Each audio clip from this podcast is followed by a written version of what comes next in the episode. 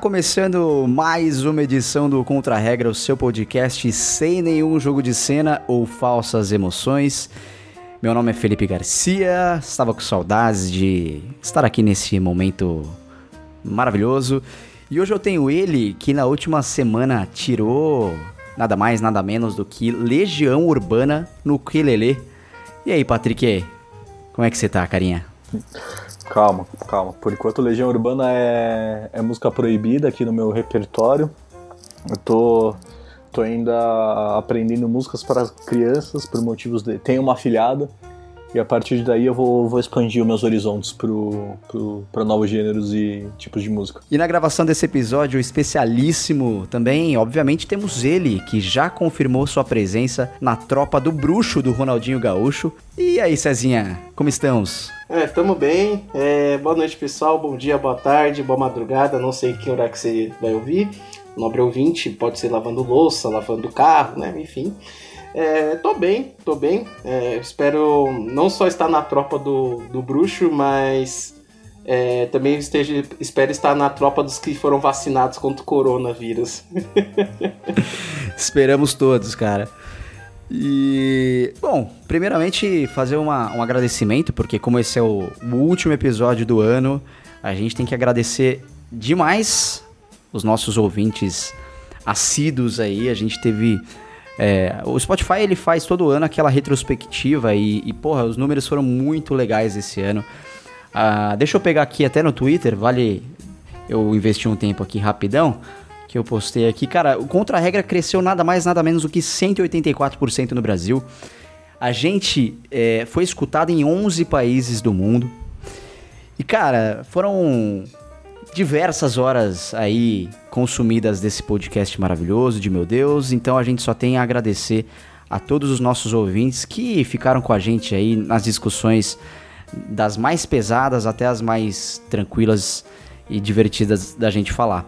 Então, primeiramente, muito obrigado. Esperamos contar com vocês também no ano que vem, com certeza.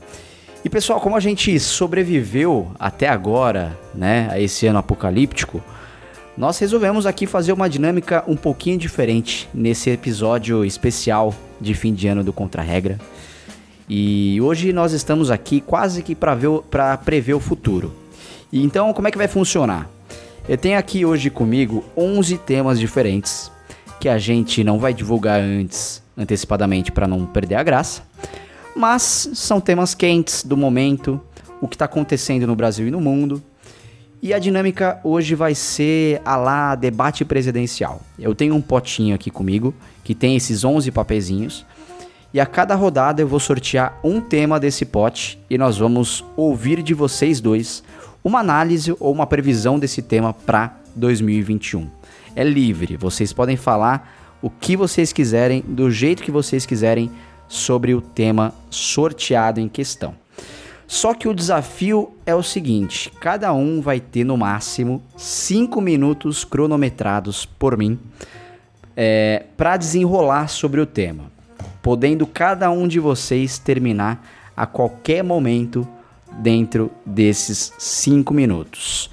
Então, para a gente começar, eu queria que a gente começasse fazendo um, um pedra, papel, tesoura num formato podcast, ou seja, vou falar um, dois, três e aí vocês falam pedra, papel ou tesoura e a gente faz as continhas, pode ser?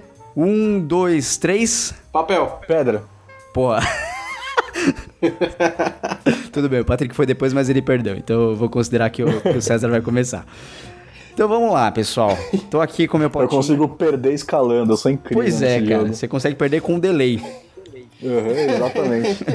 tá aí uma coisa que eu nunca ganhei na minha vida: pedra, papel, tesoura. E bingo também.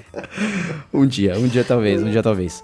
É, vamos ver então. Vou, tô aqui com o um potinho na minha frente, tá? Acreditem em mim. Então, vou puxar aqui, vamos ver, vamos ver, vamos ver. Temos aqui o tema da vez: movimentos de resistência. Cezinha, você tem 5 minutos para desenrolar sobre o tema. Bom, é, bom, não sei, só, só uma explicação rapidinho. O que, que seria o movimento de resistência? Resistência ao quê?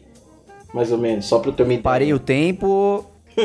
Cara, podemos considerar todo o cenário que aconteceu principalmente nos movimentos de resistência do povo negro, principalmente os cenários uhum. que aconteceram nos Estados Unidos e os reflexos que, que a gente viu acontecer aqui no Brasil.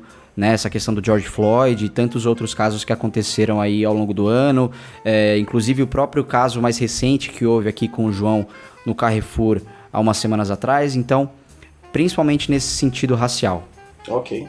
Bom, é, o que eu tenho a falar, o que eu acho que pode acontecer em 2021, é, a única coisa que eu posso falar é que continuar havendo luta. Né? Embora que esse, ano tenha sido um ano bastante importante no sentido da, das questões raciais, infelizmente é, tendo que ser motivado através de mortes de pessoas negras, né? Por, é, nós tivemos, por exemplo, a além da morte de George Floyd, 12 crianças negras foram assassinadas no Rio de Janeiro por bala perdida. É, nós tivemos o caso do, do João, que foi brutalmente assassinado no Carrefour.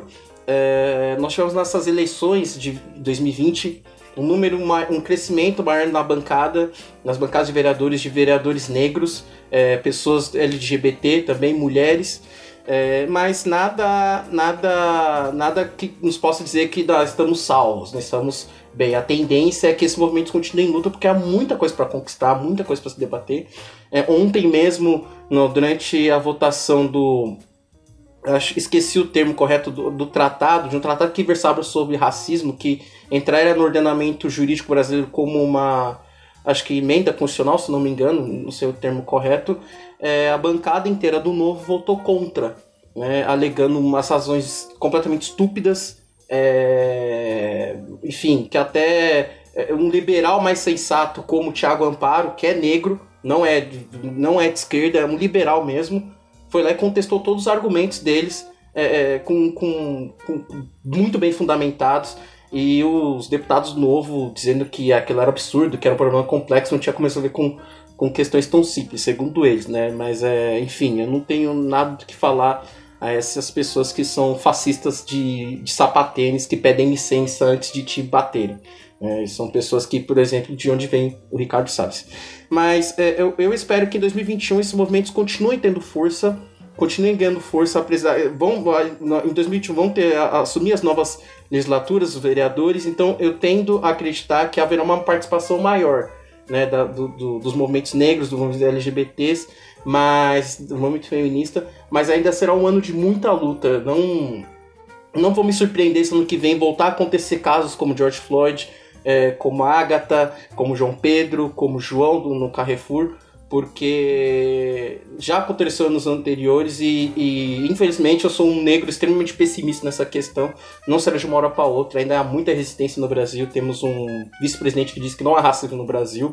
Temos um presidente que nega o racismo numa, num país que mais da metade da sua história foi construído com escravidão, né? É, é engraçado que é, muitos não admitem que a escravidão deixou marcas no Brasil, mas 13 anos de PT deixaram marcas que jamais serão deletadas da história do país.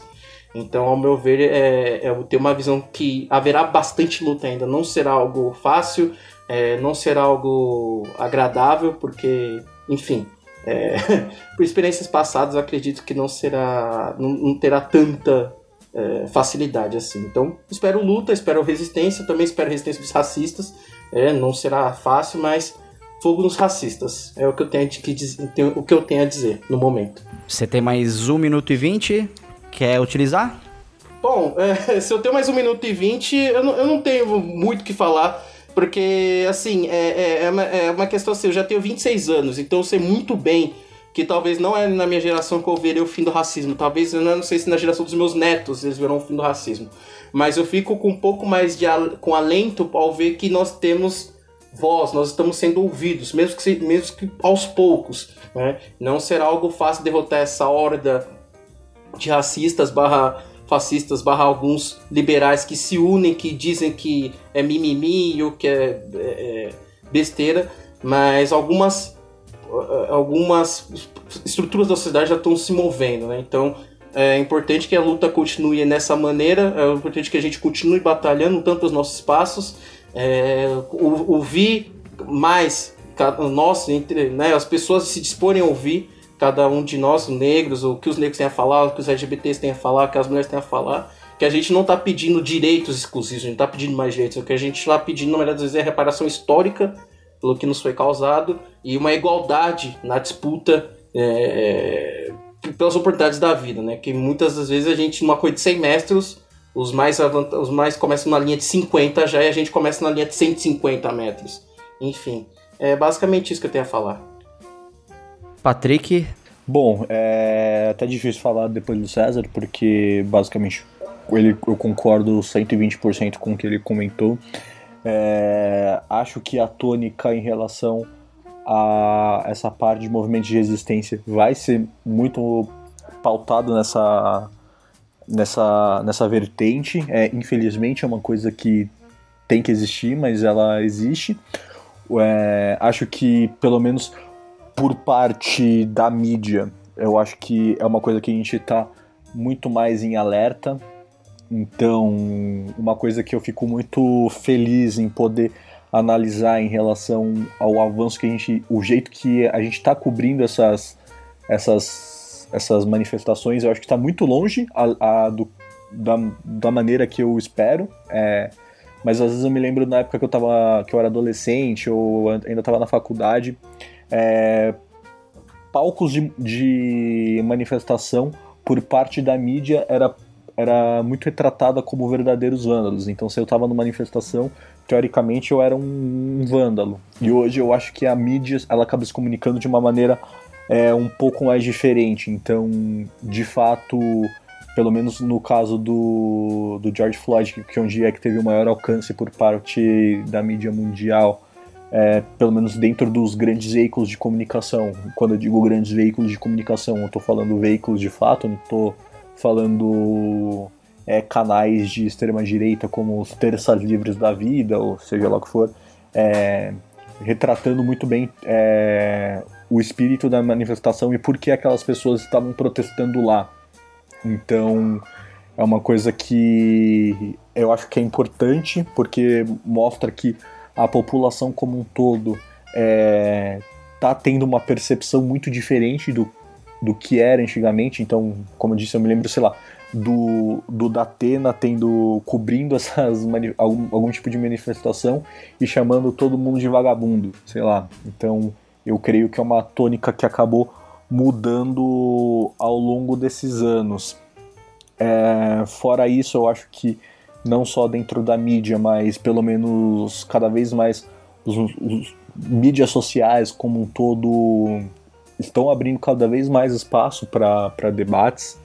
Então também é, é muito importante é, isso, porque a partir do momento que a gente começa a conversar, a debater, a entender as, o que cada grupo tem sido zelado por anos e a, a partir do momento que acontece algum evento significativo e as pessoas começam a de fato debater e, e se questionar por isso, a gente acaba abrindo um canal muito importante para esse tipo de, de movimento. Então é uma coisa importante, muito pelo, por conta disso, de abrir espaço para todo tipo de grupo, ou seja lá o que for, tem a se dizer. Então, para mim, o mais importante no caso é esse estigma de marginalização de grupos que tendem a se manifestar é, meio que acabarem. Então, é isso. Eu acho que acho que se eu ficar também me alongando muito, vai ficar muito repetitivo com o que o Cezinha falou, porque eu concordo muito com, com a opinião dele. Então, é isso. Eu ainda tenho uns minutinhos, mas não vou me alongar muito nisso. É, Fê, só para é, complementar o que o, o, o Paty falou, desculpa, Paty, vou usar só um pouquinho do seu tempo, é, até para usar um, um. Obrigado, viu? Para dar um exemplo rapidamente de como será difícil. É, recentemente nós tivemos assassinato do, do, do, João, esqueci o sobrenome dele, me desculpe, mas vocês sabem do caso que eu estou falando do Carrefour. E em relação ao comportamento da mídia, é, a mídia começou a puxar a ficha dele e jogaram que ele é, estava sendo, já foi acusado de agressão é, doméstica violência doméstica, é, uma coisa não afeta a outra. O que eu quero dizer, não quero livrá-lo da, da culpa da agressão, se realmente aconteceu, eu deveria ter sido condenado por isso, mas não justifica é, assim, ah, por causa desse comportamento ele mereceu morrer. É, isso muitas vezes aparecia na mídia.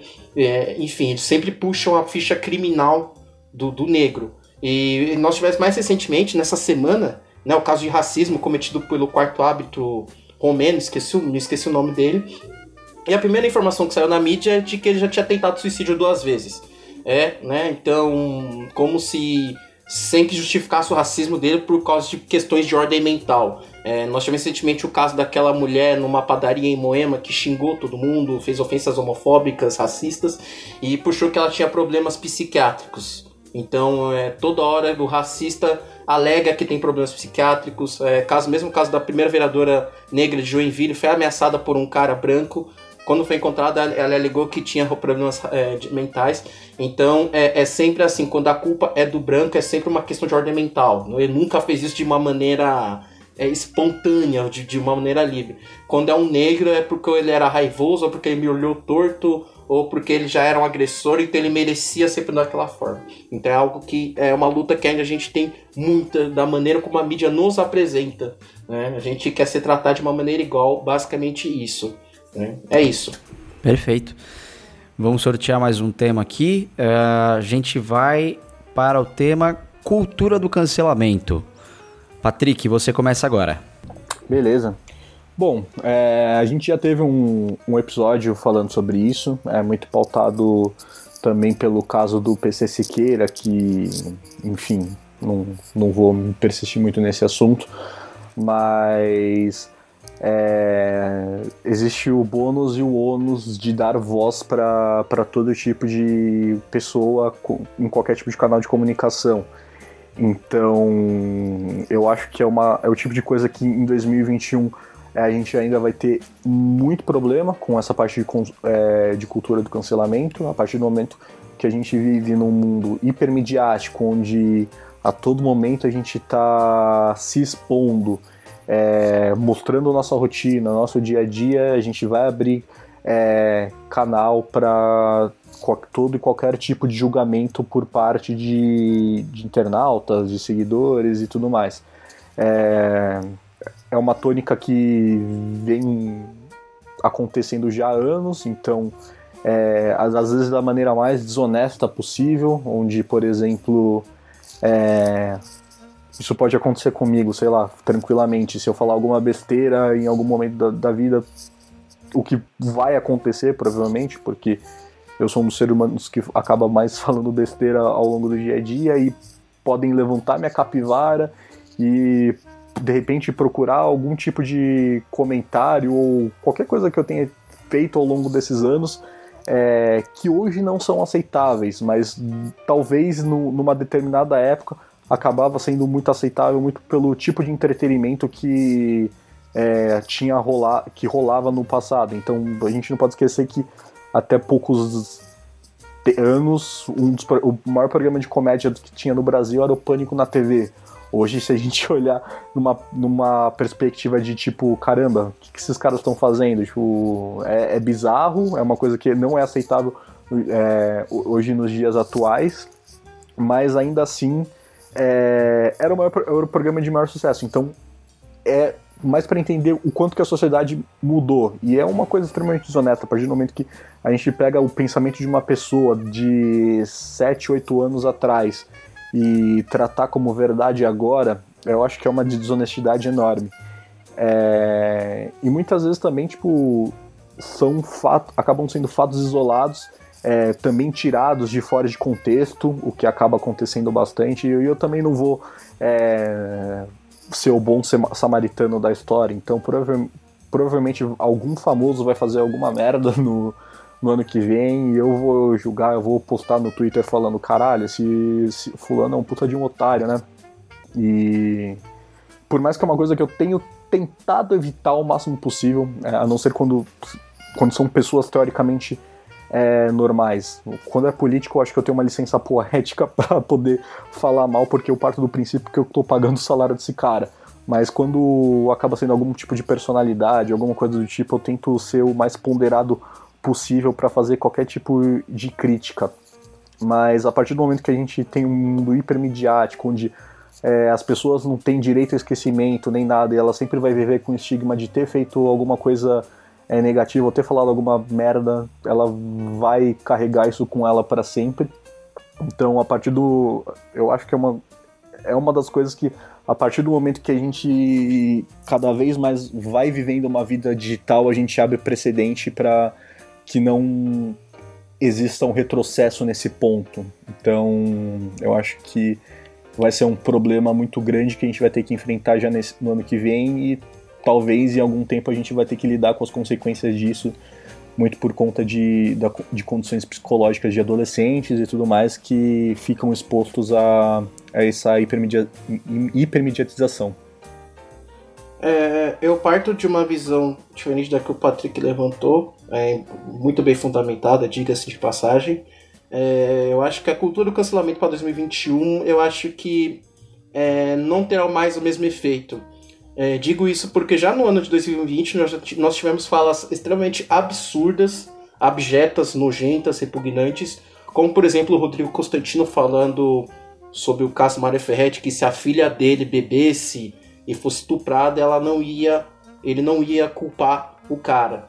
Né? É, ele tinha emprego, sei lá, 3, 4 empregos, que eu acho absurdo, num país que tem mais de 20 milhões de pessoas desempregadas, um verme como Constantino ter quatro empregos. Né? Ele foi demitido de alguns, mas manteve emprego na Gazeta do Povo, foi contratado pela Rede TV. Mesmo após disso, tá? É, eu acredito que as pessoas, os influencers, vão usar isso para falar: meu Deus, estou sendo atacado. Aí o que, que ele faz? Ele sai um pouco das redes sociais, diz que mudou, diz que aprendeu, volta, todo mundo perdoa e esquece. Né? É, isso também é, tem reflexo na questão da cor, porque dependendo de quem faz o erro, a pessoa é condenada eternamente, as outras são absolvidas, certo? É, como, por exemplo, o caso do próprio Cristiano Ronaldo, que é, fez acordo para não ser, ser acusado de abuso sexual, de estupro contra uma camareira, e tá lá, todo mundo falou que é robô, CR7 e tal, e outros que cometeram algo semelhante, dependendo da cor da pessoa, como Robinho, por exemplo, é meio que qualquer coisa que falar dele, ele tá cancelado. Então depende muito. É, eu acho que não acredito mais que o cancelamento terá o mesmo efeito, como falei anteriormente. Eu acredito que os influenciadores vão usar isso comprar, se promover, para mostrar, ai meu Deus, como estou sendo atacado. É, muito taquem, às vezes, alguns argumentos que eu vi de alguns deles, dizendo que estão sendo atacados, atacados porque eles ou são mulheres ou porque são negros, quer dizer que pelo fato da pessoa sofrer uma opressão, ela se usa como aquilo como o fato de ela falar, olha, eu sofro tal opressão, então ela tem meio que passe livre para oprimir outras pessoas, para fazer outro tipo de opressão, que é totalmente errado. Né? Então de pessoas, ah, tô me atacando porque eu sou mulher, tô me atacando porque eu sou negro. Então, não, caralho, assuma os seus B.O. Se você falou merda, né? Responda pela merda que você fez. É, o próprio caso PC Esquerda, que a gente tratou muito bem, que o, que o, que o Pat falou muito bem, é, o PC Esquerda já voltou a gravar vídeo. Né? O caso está sendo investigado ainda, mas já voltou a gravar vídeo, fez uma piada semelhante que, que lembrava outros casos de, de, de pedofilia, enfim.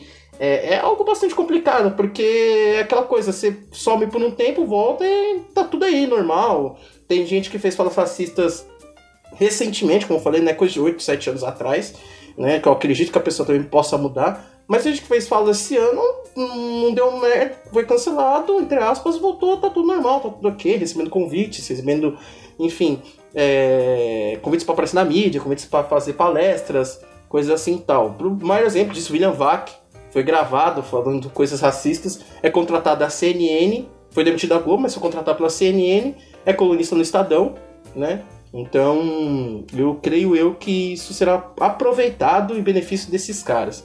Né? Então, como sempre falo, depende de quem fizer a ofensa, do tamanho da ofensa, dos dois pesos, duas medidas. Então, eu, eu não acredito muito mas se eu ver algum caso que me incomoda, eu vou comentar, eu vou xingar o cara, não tem como. O que o Paty falou é verdadeiramente, tá verdadeiramente, correto. É, não vou poupar. Mas é aquela coisa, não acredito que a pessoa será cancelada. É bem difícil mesmo. Talvez uma hora ou outra lembre, mas é, enfim, eu não, não acredito muito nisso mais. Boa. E só um, um, adendo sobre esse caso do, do PC Esqueira, porque a gente fez um, um episódio sobre isso no passado.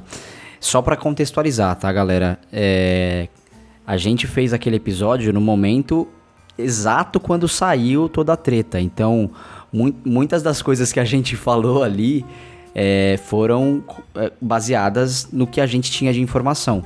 Hoje se sabe que muito provavelmente, assim, 99,9% de chance disso tudo ser verdade, por tudo que a gente tem, tem visto é, ao redor do tema, né? A gente que acompanha principalmente.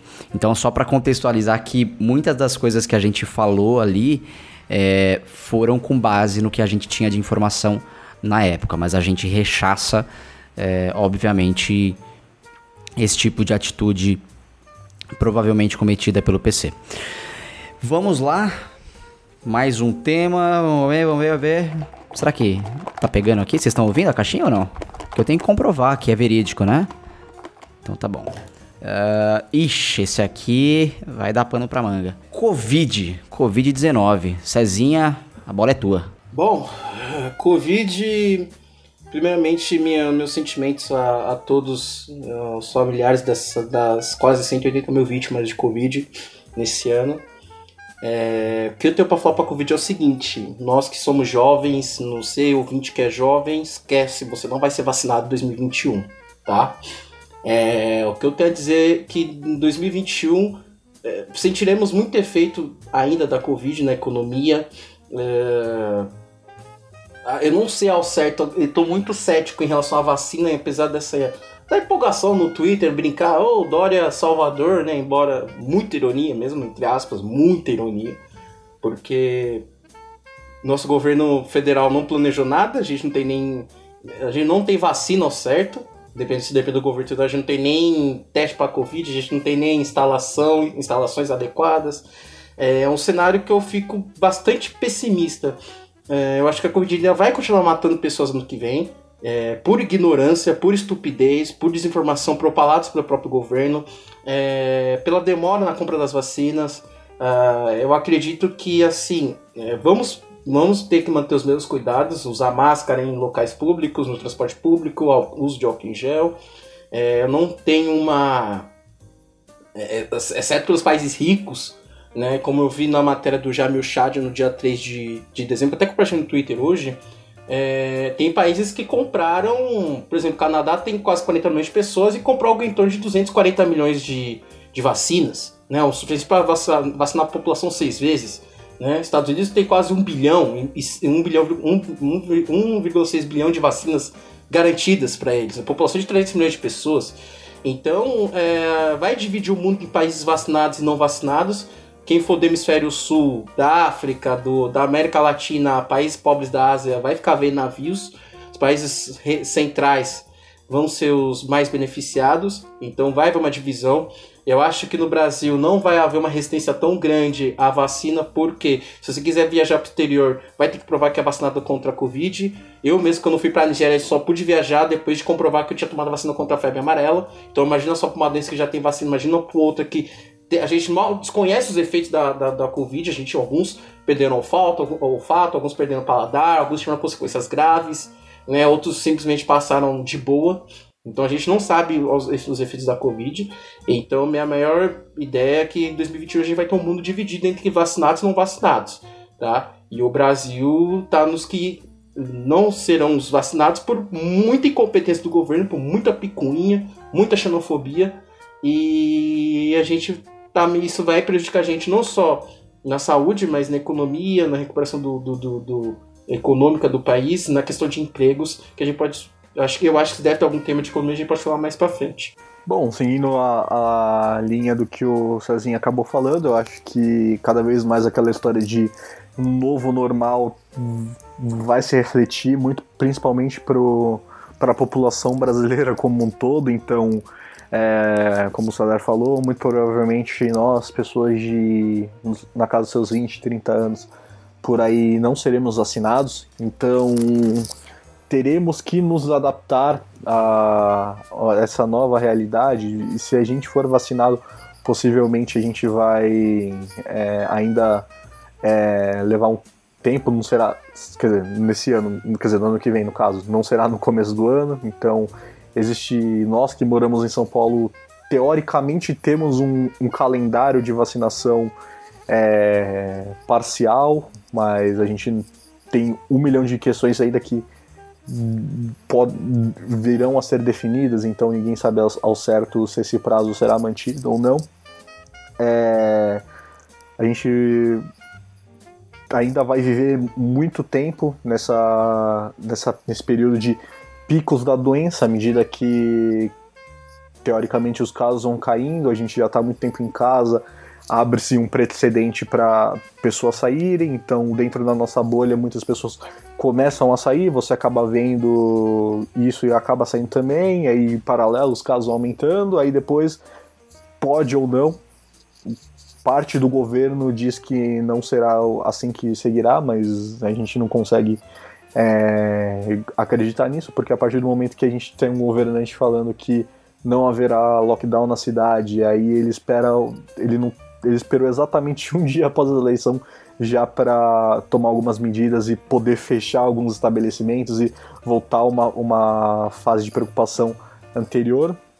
Então, é, também é uma coisa que é um argumento que está muito politizado. Então, seja a questão da vacina, que é um argumento de divisão política, onde existe a vacina do Dória e não existe a vacina e tem a, o tratamento do Bolsonaro. Então, por parte dos governantes, a gente consegue ver essa politização até numa, na vacina. Então, aí abra, acaba abrindo precedentes para argumentos estúpidos, como, por exemplo, o nosso ministro da Saúde falar que vai comprar vacina só se tiver demanda. Então, a gente está meses em casa, meses confinado dentro de uma quarentena e o cara ainda tem a pachorra de falar que só vai fazer isso se tiver demanda. Então, é, provavelmente a gente vai ficar indo ainda muito nesse pico de sai de casa, volta para casa, home office estendido, volta do home office. Então vai ser um, um ano tipo meio montanha-russa nessa, nessa questão. Então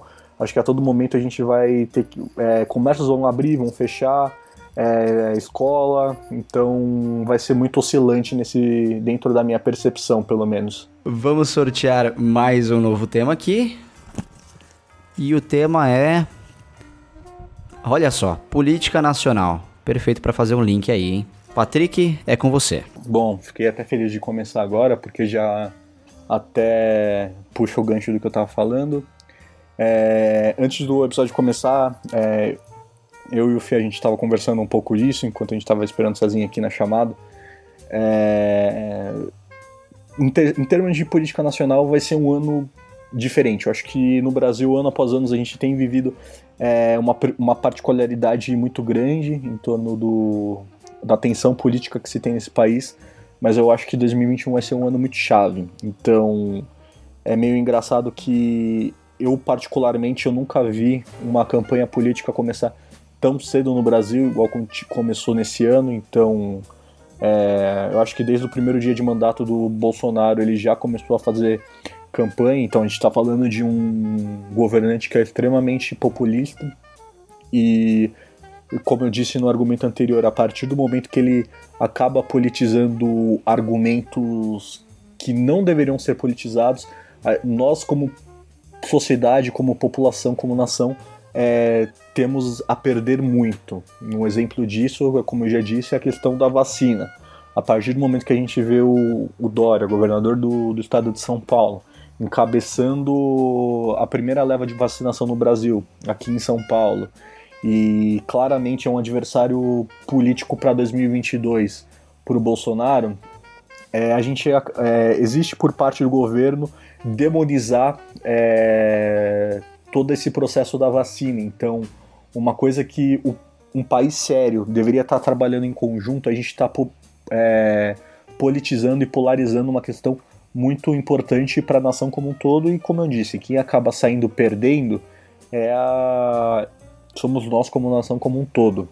Então, pelo menos a projeção que eu acabo tendo para 2021 é, vai ser mais do Bolsonaro populista, é, o, a proporção de merda que ele vai falar possivelmente não vai parar, muito pelo contrário. É, é um cara que ele ele fala com massas, ele segue a linha dele de, de antipolítico, digamos assim, mesmo para qualquer pessoa que tenha dois neurônios entenda que não é bem assim, que é um cara que pertence ainda à velha política, é um cara que ficou 30 anos como deputado e nunca fez absolutamente nada, mas se agarra muito essa imagem de não político. Então, falando do, do âmbito do governo federal, é, vai ser mais disso, de, do Bolsonaro fazendo campanha para 2022, mesmo ele dizendo que não está fazendo.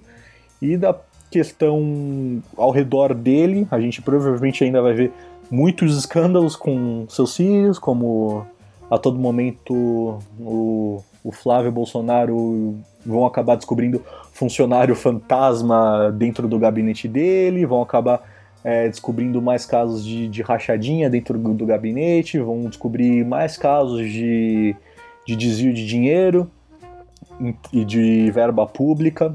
Eu acho que essa tônica não tem muito para onde fugir, por mais que grande parte da população feche os olhos para isso ainda e se agarre muito ainda ao, ao fato de ser a família íntegra e, e idônea do Brasil. É, a minha visão é que em 2021 uh, é, será um ano decisivo para as eleições de 2022, porque eu vi muita gente pós-eleições de 2020 é, municipais fazendo análises completamente, é, na maioria delas, estúpidas, é, muitos dizendo que o PT morreu, o que é mentira. O PT chegou em 15, disputando 15 segundos turnos em várias cidades importantes do Brasil. É, eu vi gente falando que o Bolsonaro tá morto, também é que acha mentira. Eu não acho que o Bolsonaro vai cair em 2021, esquece, porque o que a gente teve nesse ano de escândalo, é, prisão do Queiroz, a saída do Moro, a, a polícia, a, a, a investigação do Ministério Público apertando o Flávio Bolsonaro, e apesar de tudo ele se manteve. Né? Vi vários analistas falando, nossa, é agora que ele vai cair, agora que tem impeachment. Não vai ter impeachment do Bolsonaro. A gente vai com o Bolsonaro vai completar o seu governo em 2022, infelizmente. É, o que me incomoda é que em 2021 a gente não vai ter mais auxílio emergencial, a gente não vai ter. É, como é que é o nome? É, não tem vacina. Então, como é que a política vai ser influenciada? Como é que vai ser o cenário político de 2021? Muita turbulência porque a gente não sabe ao certo como é que vai. em que pé que tá as investigações em relação ao Flávio Bolsonaro, como é que elas vão afetar. Bolsonaro já deu alma e corpo ao Centrão, recentemente demitiu o ministro do, ministro do Turismo para dar a, ao cargo ao Centrão, né? É, eu acredito que é, as, todas as projeções que eles falaram, principalmente de que o PT tá morto ou de que o Bolsonaro morreu, esqueçam, porque eu lembro muito bem do que aconteceu em 2016. Eu falei logo depois no, no Twitter que era o seguinte: em 2016, o Geraldo Alckmin era o, era o governador de São Paulo o PSDB tinha controle de quase 98% dos municípios do estado de São Paulo, em torno de 630 municípios dos 645.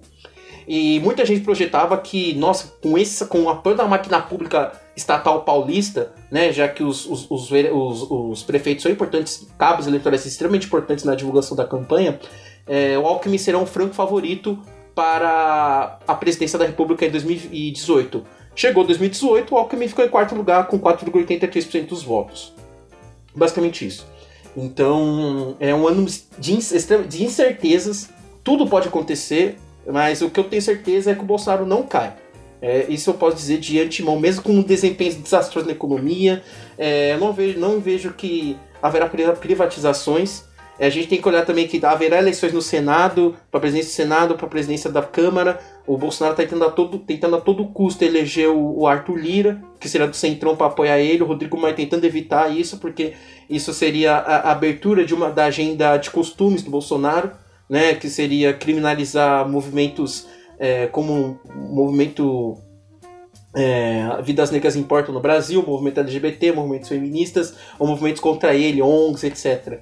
Então a gente não sabe ao certo o que, que vai acontecer. Só, só, o que eu posso dizer é que será caótico. Caótico por incompetência do governo, em boa parte. É claro que não se planejou de maneira alguma para esse período. É caótico porque não vai ter auxílio emergencial, como falei anteriormente. E esqueçam a maioria dessas previsões que o pessoal está fazendo de, de, para 2022, baseadas em 2000, nas eleições de 2020. Tem 2021 para acontecer ainda. Né? Então muita coisa pode acontecer. Pode, ser, pode acontecer que a esquerda possa se unir, a gente não sabe ainda se vai continuar essa briga Ciro e Lula. Eu, Ciro, para mim, não é uma pessoa que eu votaria mais. Acho que a maior loucura que eu fiz na urna foi votar no Ciro em 2018, porque ele tem se revelado um cara extremamente babaca. Apesar de ser um cara inteligente, apesar de gostar às vezes do, do, do nível da conversa dele, é um cara extremamente babaca, porque ataca todo mundo, ataca liberal, ataca a esquerda, a gente não sabe o que, que ele quer da vida, tá? É, tem o Flávio Dino no, no, no, no, Maranhão, a gente não sabe como ele vai se despontar com uma nova liderança. O Boulos sai fortalecido de São Paulo por ter chegado ao segundo turno, mesmo com todo o ódio à esquerda que, que foi disseminado. Mas é, 2021 politicamente vai ser bem complexo, bem complicado. E para completar, o Boquete Sketch, o Moro, eu acho que, pra mim, ele vai tentar se salvar, mas é o cara mais idiota que eu já vi na minha vida. Porque o cara sai de um cargo remunerado, praticamente que tem a vida feita de, de juiz, ele sai para ser ministro do Bolsonaro consegue sair antes de ser indicado ao STF, agora virou consultor da empresa que está administrando a, a, a, recuperação judicial da Ordebrecht, que ele destruiu por conta da Lava Jato, numa, numa ânsia de sair como herói. A operação não tem mais relevância, praticamente está derrotada. E ao todo custo ele vai tentar fazer aliança com gente do, do melhor nível, entre aspas, né? Luciano Huck, enfim, vai se no partido centrão, partido Kassab, coisa assim e tal. E o Bolsonaro eu acho que ele vai se candidatar pelo PP. Acabou! Né? Opa, acabou, desculpa. Tudo bem. Produção aqui gritou no meu ouvido, a gente tinha que realmente encerrar o seu tempo, candidato. Ok. Vamos para o próximo tema aqui. E o tema é Olimpíadas. Cezinha, pode começar valendo agora. Tá, Olimpíadas não tenho muito o que falar, para ser sincero. É, minha previsão, acho que a China levará mais ouros, mas no cômputo geral de medalhas, os Estados Unidos ficará à frente. É, vai ser um pouco diferente as Olimpíadas no contexto de pandemia, a gente não sabe ao certo se, se teremos público no Japão, né? É, pode ser um pouco diferente do que estamos habituados a ver em Olimpíadas, também porque eu estou baseando no que está acontecendo no próprio futebol.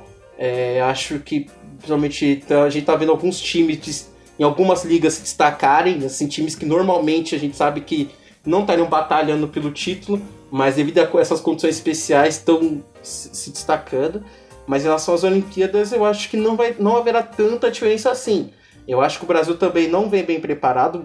Isso é histórico. O Brasil não investe em esporte. O Brasil é o. Acho que talvez está entre os 10 países mais populosos do mundo. Tem tamanho, digo tamanho território para investir pesado no esporte mas é visto como gasto, né? Então nós tivemos cortes em bolsas para atletas de ponta. É, se não fosse o exército, na maioria das vezes, investindo também, a gente estaria ferrado, mas é pouco. Então eu não espero um desempenho bom do Brasil, no máximo 10 medalhas, 15 medalhas no máximo, não vai passar disso. É, a disputa vai ficar entre Estados Unidos e China mesmo, talvez a Rússia, a Alemanha ali em terceiro quarto. Não sei qual é a outra potência. Ah, se bem que a Rússia acho que não vai disputar, né? Acho a, Rússia eu acho que tá banida.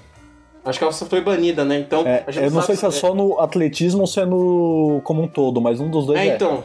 Exatamente. Pelo menos o atletismo não corre. O atletismo eu sei que eles não vão correr. Então a gente não, vai, não teremos Helene Zimbaeva lá.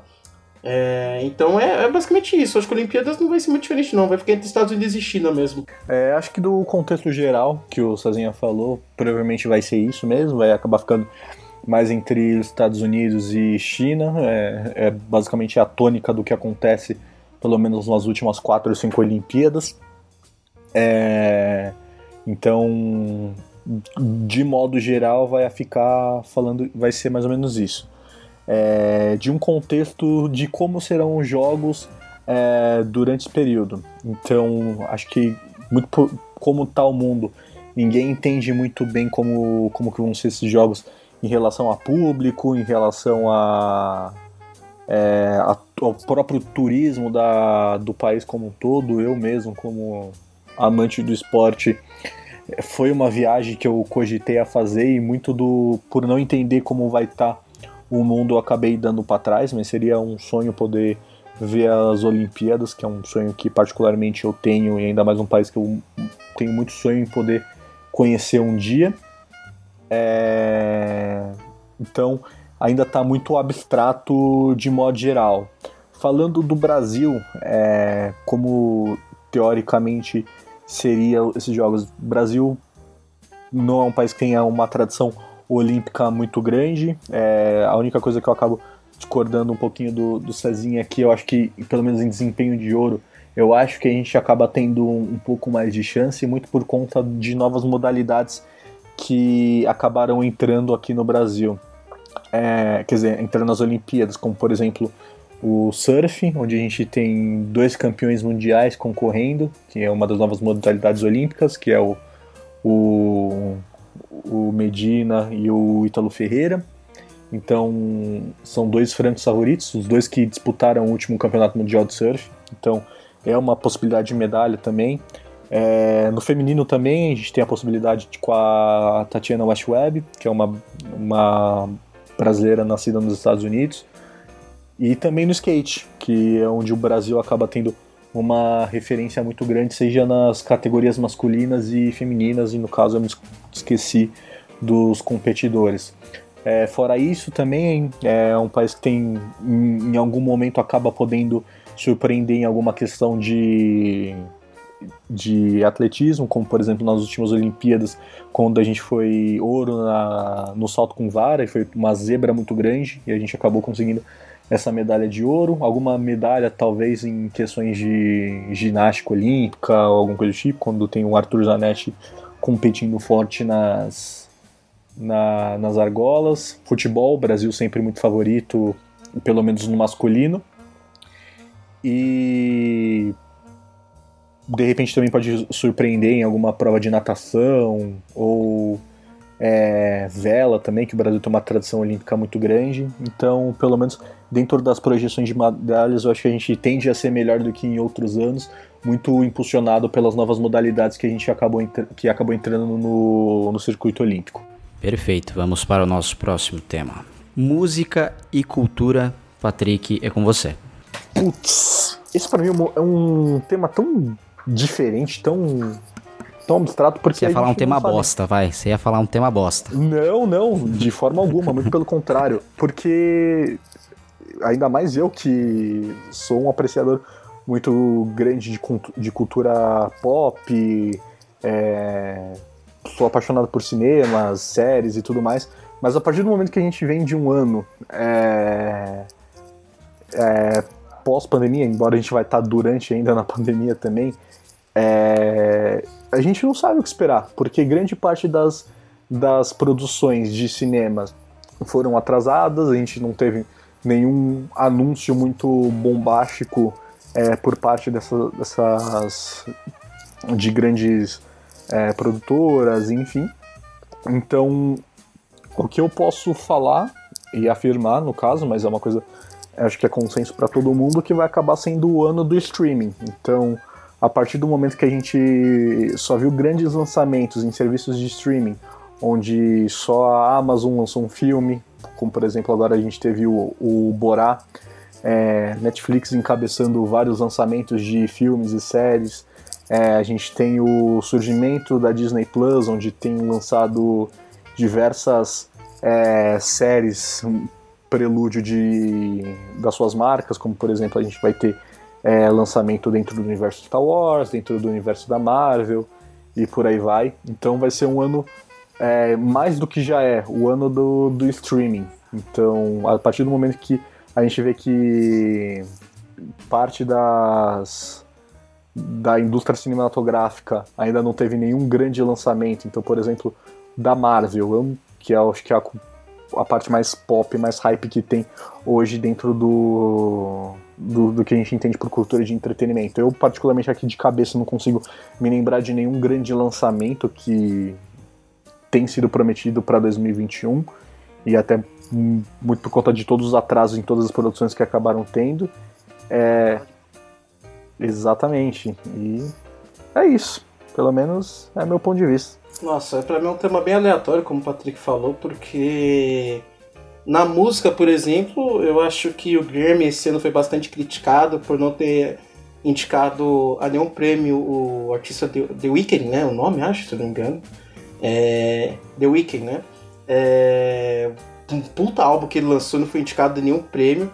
É, tem sempre aquela crítica de que o Grammy é extremamente racista. É, o negro só ganha se for indicado na categoria rap. Fora disso não tem indicação, esquece. Tanto que até o Kanye West é, repostaram aquele vídeo que ele acho que ele joga um prêmio Grammy no, no vaso e mija. Né? Eu entendi, eu critiquei, mas desculpe por ter criticado o Kanye West. É, É, eu acho que 2021 não vai mudar muita coisa em relação a isso. Eu não tenho grande previsão assim, de lançamentos. É uma coisa interessante que o MC da falou, é, que o top 10 de músicas no Brasil são 10 músicas sertanejas. Ele fala que é mesmo ritmo, mesmo timbre, mesma melodia. Ele fala que está causando uma certa homogeneização. Né? E eu esqueci é o nome do historiador que fala, que falou, mas foi no livro do Eduardo Galeano, que o sinal de uma civilização indo à, à, à falência é a.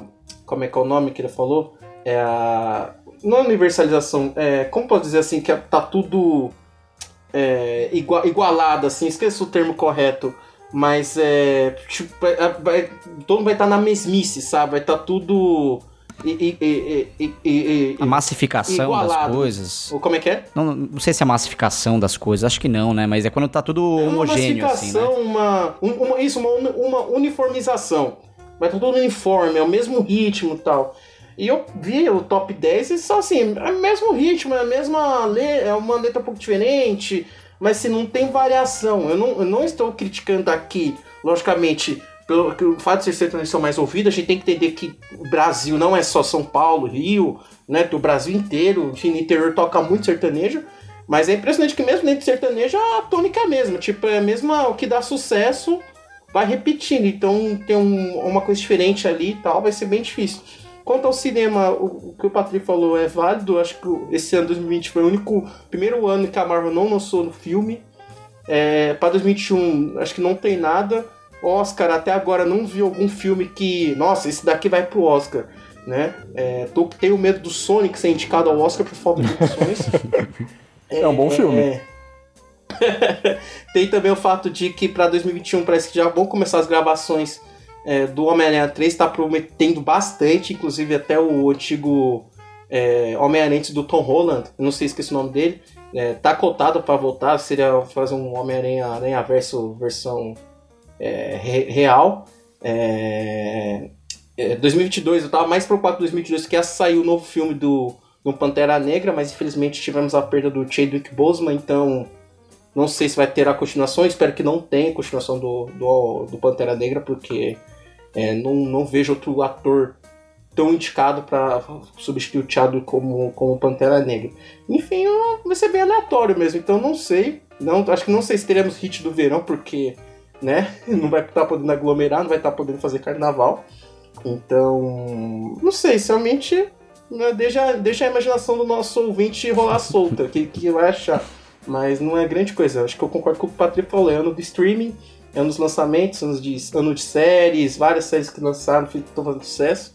E vamos ficar nisso mesmo. Só saindo um pouquinho do roteiro aqui, vocês acham. Porque assim, eu trouxe esse tema porque eu ouvi muita gente falando quando a gente entrou ali no período de quarentena, etc., que em momentos de crise como essa que a gente está vivendo, é, daí surgem muitos projetos fodas, assim, muitas ideias fodas, porque as mentes pensantes elas brilham nesses, nesses períodos. Até agora a gente não, não teve nada nesse sentido, né? Não sei se vocês concordam. Sim, sim. É, mas eu acho assim que se tiver alguma coisa pensante ah, quer dizer, alguma mente pensante nesse sentido, se estiver fazendo algo, a gente vai fazer lá para 2022, cara. 2022, acho que a gente vai trabalhar para sair em 2022. Eu acho que para lá para 2022 a gente vai ter alguma coisa grande.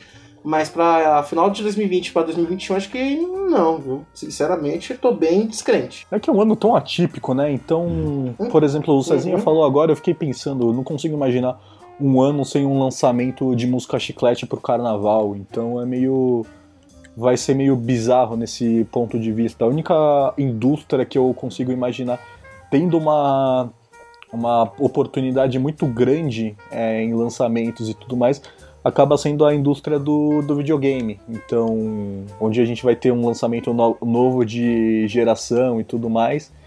E como agora do PlayStation 5 e o Xbox, é a única forma de entretenimento que eu vejo que vai ganhar um espaço muito grande dentro desse contexto pós/barra durante pandemia. Vamos para o nosso próximo tema: movimentos de desinformação. Cezinha, é com você. É, bom, mesmo com a derrota do Trump nas eleições estadunidenses desse ano, que ainda estão contando votos, tá? Estão contando voto nessa porra ainda, depois de quase um mês de eleição, ainda estão contando voto essa desgraça. Né? não consigo imaginar um país que levou o homem à lua, os caras não conseguem inventar um, um, uma maquininha para contar voto. Mas tudo bem. É, mesmo com a eleição, com a perda do, é, com a derrota do Trump, é, é a desformação vai continuar sendo o arma. Foi arma durante eleição, as eleições municipais, principalmente em relação à campanha do Guilherme Boulos aqui em São Paulo, com a Maria, campanha da Mariana. É, putz, esqueci o nome da Manela Dávila, lá no, Rio, no, em Porto Alegre porque não temos legislação para combater as fake news. Ainda é um terreno extremamente desconhecido. A gente fez episódio sobre fake news, né? É, eu acredito que não haverá. Vão continuar na mesma tônica, porque não tem legislação que puna. É um crime extremamente difícil. É um crime que o efeito, até ser remediado, demora. É, estilo Júnior Baiano, o cara já passou com a bola, direito penal vai vir por trás, vai derrubar, mas já foi, o dano já está causado, né? Então eu sinceramente não acredito que em 2021 haverá uma legislação séria para isso. É, por exemplo, o Oswaldo Eustáquio, é, blogueiro bolsonarista, foi preso duas vezes por causa de fake news, né, durante um inquérito do STF, e mesmo assim deu ao, ao Celso Russomano um material fantasioso no qual o Celso Russomano usou para atacar o Guilherme Boulos na tentativa de destabilizar a candidatura, a candidatura do Boulos para tentar passar o segundo turno. Mas como é o Celso Russomano, né, sempre parece que a Holanda começa como nunca e perde como sempre, não deu certo, mas a fake news está lá. Então, sinceramente, não acredito que em 2021 haverá uma, haverá uma legislação pronta para isso. Eu acho que para 2022 vai sempre haver o mesmo papel do, do, do, Barroso falando que não, pode fazer fake news. A comercial do Atila. Até o comercial do, do TSE é, foi estúpido, né? Porque um comercial tinha o Caio Coppola e Gabriel Prioli. Né? Dois caras que eu odeio muito.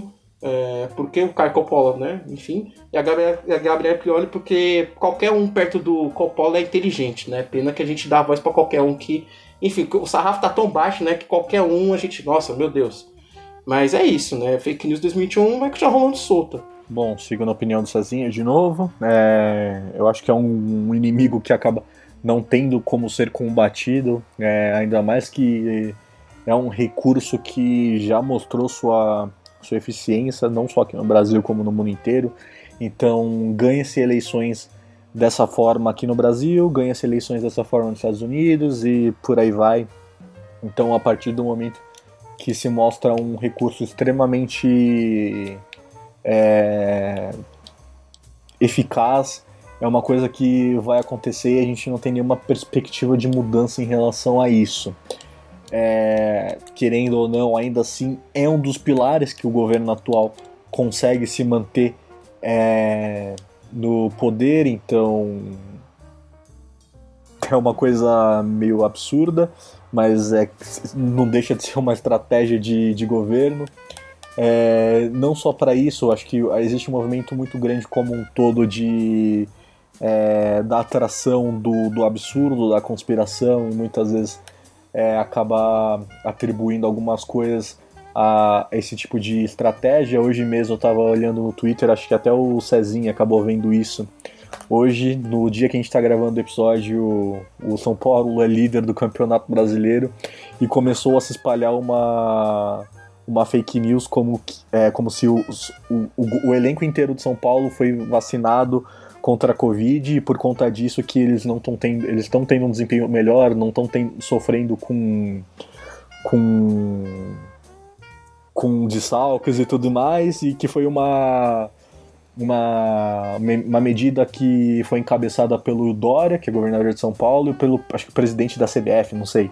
Enfim, então a gente está ouvindo isso desde as coisas mais absurdas para motivos extremamente triviais, como até é, assuntos que determinem o rumo do, do país que a gente vive.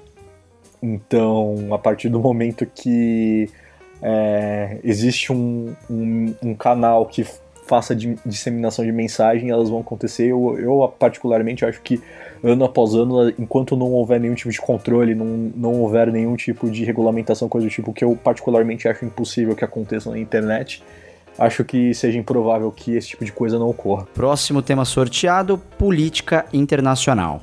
Patrick. Legal, acho que esse é um tema que o, que o Cezinha acaba mandando melhor que eu, mas eu vou, um tema que eu acho legal também falar. É, pelo menos a gente vai viver um, uma era um pouco diferente do que a gente estava vivendo é, nos últimos anos, é, principalmente com um novo tipo de governo nos Estados Unidos, e não estou colocando o Biden como salvador dos problemas, muito pelo contrário, eu acho que é, a diferença entre o partido republicano e partido democrata é que um faz com um, uma estampa de arco-íris e o outro não. Então, basicamente, acaba sendo isso.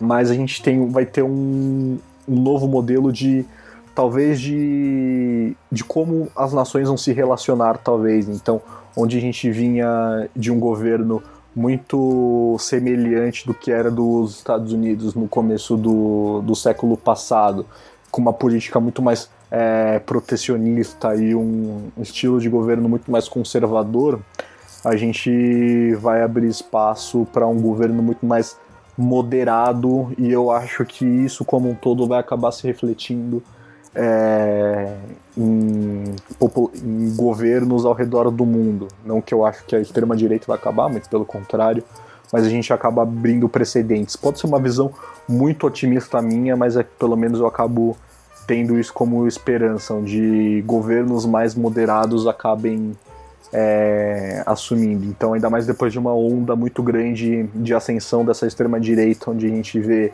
é, isso grande parte de, de, desses governos tentando se manter no poder é, através de, de, golpes de Estado, como a gente está vendo com, na Turquia, com Erdogan tentando fazer isso, mas a gente teve uma seção muito grande na Europa desses governos de extrema-direita, como Itália, Polônia, Hungria, é, algum, algumas províncias na Alemanha recebe, é, com, com ascensão desses governos de extrema-direita.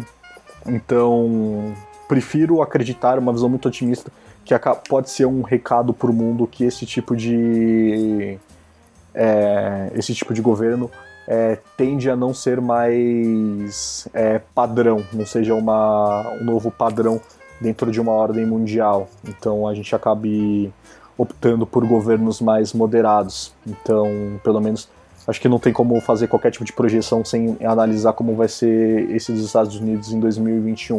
Então é mais ou menos assim que eu imagino como será a tônica para a política internacional. Ok, Cezinha com você. Bom, é, agradeço o elogio do Patrick, mas é, não é tudo, não, não sou nada disso. É, a minha visão do, do tema política internacional 2021 vai ser um pouco mais, de novo, pessimista, porque primeiro, ok, nós teremos um novo governo dos Estados Unidos que promete voltar ao tratado é, nuclear com o Irã, mas Arábia Saudita e, e, Israel unidos pela ideia de que o inimigo do meu inimigo é meu amigo, né? Mataram um cientista, um dos cientistas mais experientes na questão do, do projeto nuclear do Irã e parece que foi usada a tecnologia israelense. Então a gente não sabe como é que vai ser essa relação Estados Unidos e Irã. É, logicamente, com, como eu falei, com a, com a não eleição do Trump, não reeleição do Trump, a extrema-direita sai um pouco é, desgastada, mas ela tem um, redutos importantes, como na, na Hungria e na Polônia.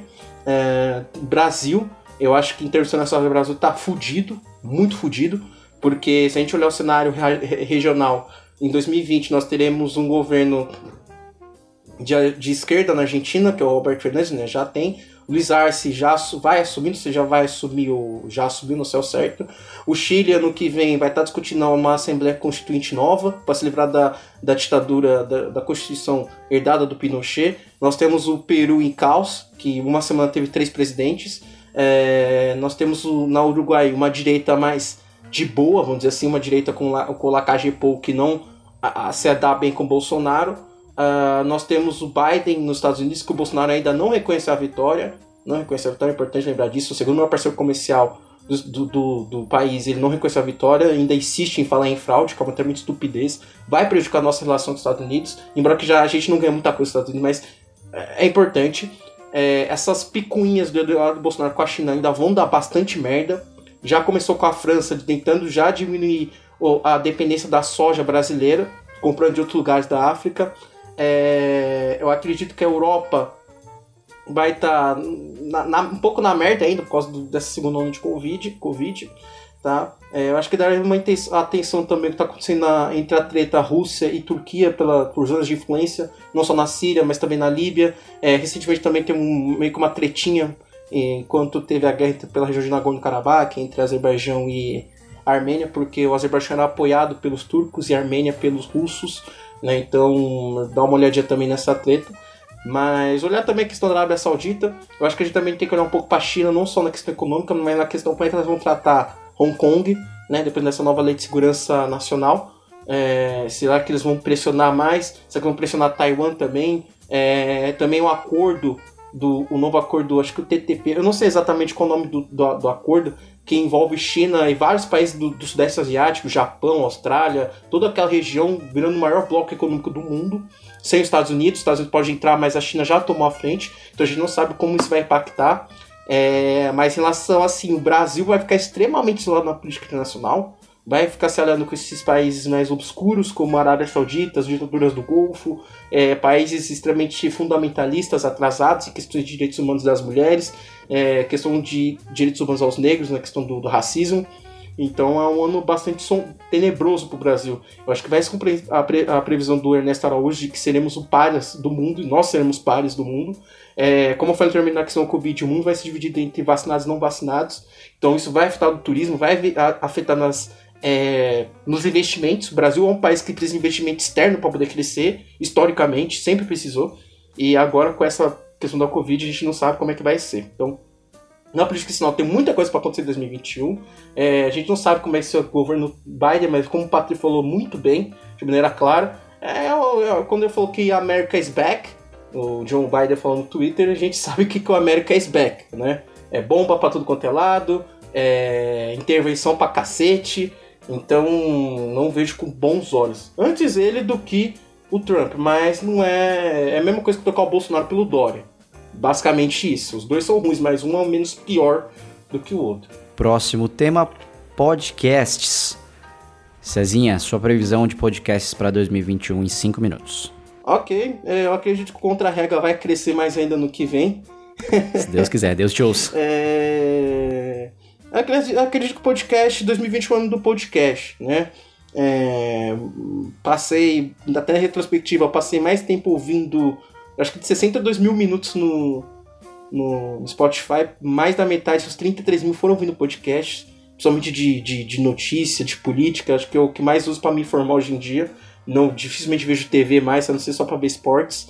É, eu acredito que vai, é um negócio que vai vir pra, virar para ficar, é, deixou de ser tendência para ser realidade, então muitas empresas estão investindo no, no podcast, a Globo veio com tudo podcast, CNN também podcast, Al Jazeera, é, tem o podcast do Flow, por exemplo, o nosso podcast também que cresceu horrores, né? mais de 800% de crescimento em, em, questão de, de números ouvidos, de, de programas, né? de tudo.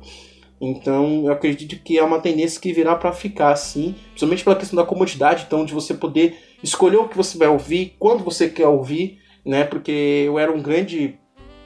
Eu gostava muito de ouvir rádio, é, mas assim, às vezes tinha um programa que eu queria ouvir, era às seis e meia da manhã, e vocês não estavam nem acordados, às vezes já não estavam com fone naquele momento e eu perdi o programa. Então, com podcast não, né? Eu posso escutar, pô, o programa de um ano atrás sobre tal tema. Tá lá, eu posso escutar. Então, eu acho que eu acredito que o podcast virá para ficar, é, como eu falei anteriormente, e a tendência é só aumentar. É um mercado ainda muito grande a ser explorado. Eu acho que ainda eu tenho receio de que esses esses, é, as plataformas que oferecem esse serviço de podcast possam querer cobrar de alguma forma. É, não sei ao certo. É, vi muitos amigos meus que começaram a gravar podcast, eu fiquei feliz por isso. É, foi uma experiência que me animou bastante, que mudou minha vida, posso dizer assim, de certa forma, durante a pandemia. Me deu um gás, um ânimo de poder falar. E acredito, como falei, é uma tendência que virá para ficar.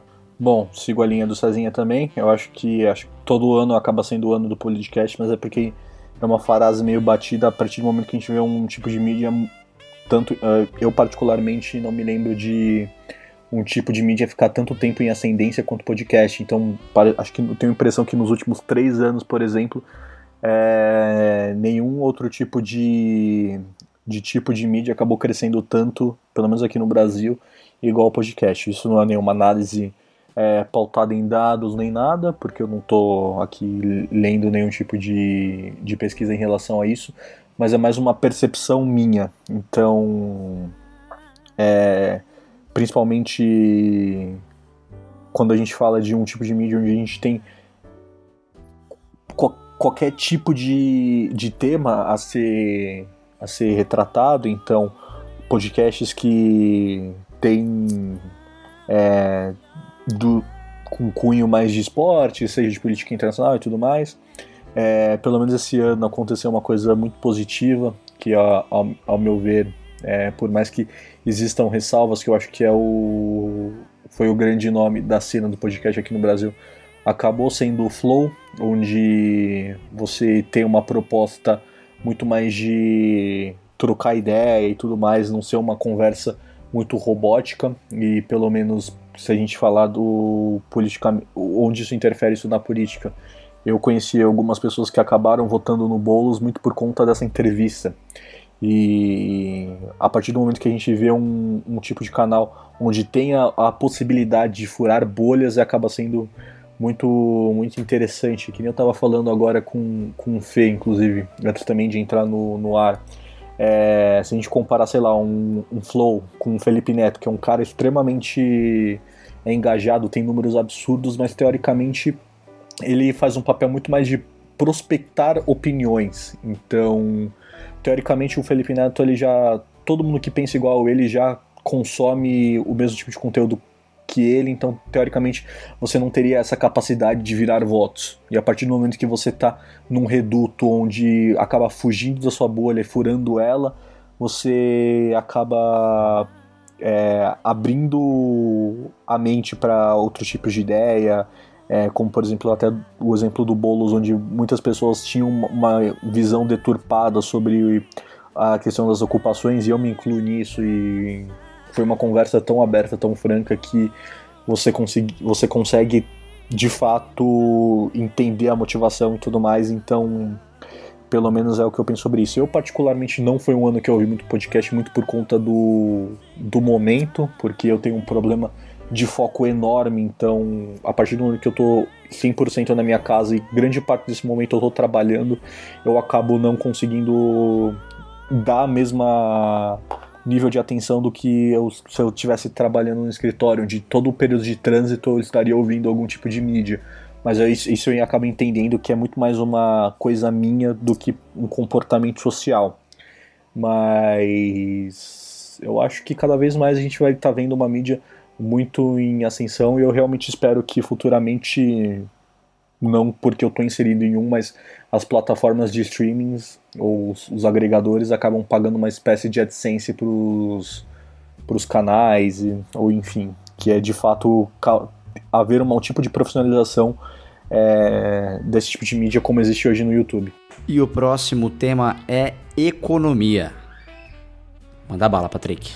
Bom, se a gente falar aqui da questão do Brasil, a gente vai ter um cenário bem caótico. Eu sei que tanto eu quanto o César a gente já acabou batendo muito no, nesse detalhe da questão da pandemia, mas eu acho que não tem por onde fugir muito. Então, pelo menos se tratando aqui do, do Brasil, a partir do momento que grande parte das medidas demoraram muito para ser tomadas, quando foram tomadas, é, a gente vai de fato sentir agora na, no bolso, o que acaba sendo muito irônico, porque grande parte do, do argumento é, que se ouve por, por conta de governantes de, de, não, de não fechar estabelecimentos, não fechar a cidade de fato para um lockdown, acaba sendo muito pautado por uma questão econômica, mas a partir do momento que a gente teoricamente nunca viu a curva de motos abaixar efetivamente. Teve uma queda, mas nada muito significativo como teve em outros lugares. E a, a economia como um todo nunca foi de fato é, voltou ao normal. a gente vai viver, ah, imagino eu, um período de recessão bem grande já nesse 2021.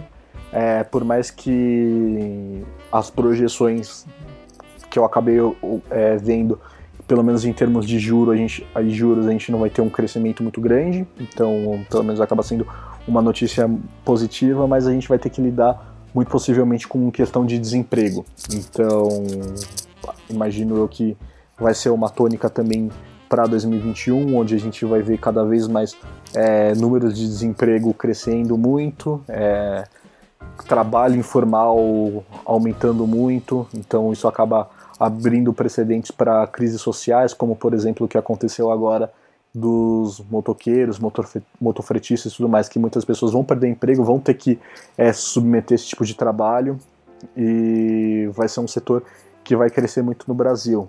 Falando de uma maneira mais internacional, como o Cezinha falou, a gente vai estar numa situação muito complicada perante o mundo, porque a partir do momento que é, uma das principais economias do é, nosso um dos principais parceiros comerciais, que é os Estados Unidos, a gente não, definitivamente não tem não vai ter uma relação diplomática com, com, com o governo do Biden.